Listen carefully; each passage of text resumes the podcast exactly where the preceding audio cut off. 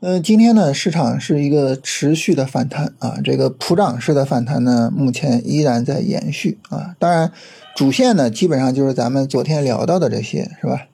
嗯，走的比较好的呢，像医药相对来说比较好一些，然后新能源里边的呃各种资源股啊，像稀土啊、矿物制品啊，就是这些东西走的会比较好一些，然后半导体。呃，金融呢，在这里边相对来说偏弱啊，但是也还可以了哈。所以整体来说呢，这个今天的走势也还是不错的啊。但是呢，在这个不错的走势之中呢，我们还是会发现什么呢？就是小票还是不理想。这个小票不理想呢，体现在两个方面上啊。第一个方面呢，就是跌停股还是很多啊，而且今天跌停的股票远远超出了涨停的股票。就是流动性的一个问题依然是存在的，是吧？第二个呢，就是看，比如像全 A 等权，或者是呢每一个行业的等权啊，其实表现呢都不太理想，就说明什么？说明小票表现不太好。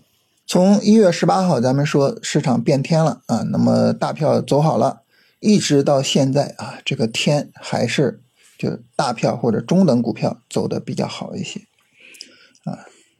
那么在这种情况下呢，我觉得有一点可以提示一下，就是如果我们啊，比如说你觉得选股不太能做得好或者什么，其实可以关注一下 ETF。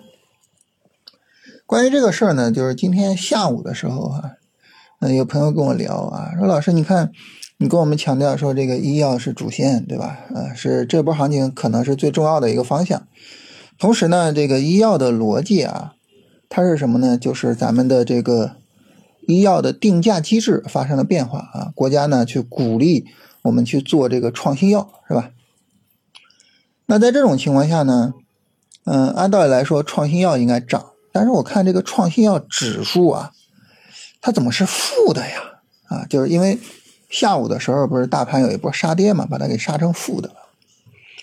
我说你别看这个创新药指数啊，是吧？你看一下创新药 ETF。创新药 ETF 呢，昨天是一个涨停，然后呢，我们下午我们俩聊天的时候，就是大盘大跌那个时候，它还有百分之四的涨幅呢，对吧？我说你看这个创新药 ETF，这就比较厉害呀。所以呢，就如果说我们觉得，哎呀，你看创新药指数都是负的啊，你让我在创新药里边选股，我也选不好。那么这种情况下啊，我就想去做这个创新药，怎么办呢？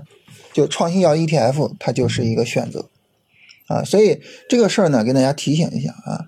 那么不仅仅创新药的 ETF，呃，其他的行业的 ETF，其实很多表现的也都是不错的啊，连续两天大涨，所以就是需要注意一下，就不同的市场环境下，我们可以有不同的选择方式。你看这个之前的时候啊，呃，小票走得好的时候，ETF 行吗？不行啊。你像当时我们降了印花税之后。光刻机哇，异军突起，在那个时候，如果说你说，哎，我不做光刻机的个股啊，我去做 ETF，光刻机属于什么呢？属于半导体，属于芯片，对吧？我去做半导体，去做芯片的 ETF，我们看挣钱吗？不挣钱，对吧？不挣钱，甚至可能是赔钱的。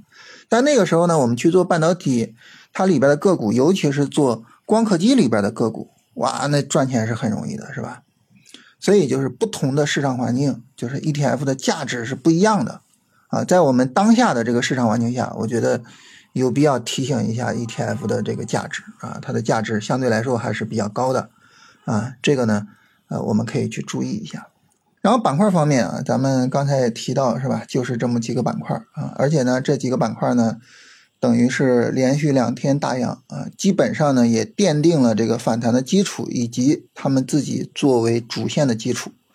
目前来说，主要就是金融啊，就是证券有一点掉队啊，其他的三个方向还是很稳的啊，还是很稳的。尤其是呃医药的方向跟资源股的方向非常稳啊，所以后续呢还是重点的去跟踪这些方向啊，然后呢看看什么时候有一些比较优质的调整机会。啊，当然最好就是明天也不要调了，是吧？明天最后一天了啊，再涨一涨啊，调整呢等节后再说吧，是吧？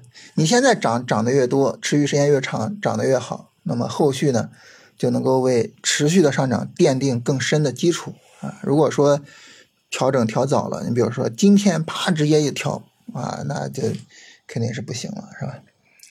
所以就是期待着啊，明天能再涨一天啊，咱们开开心心的过个年，是吧？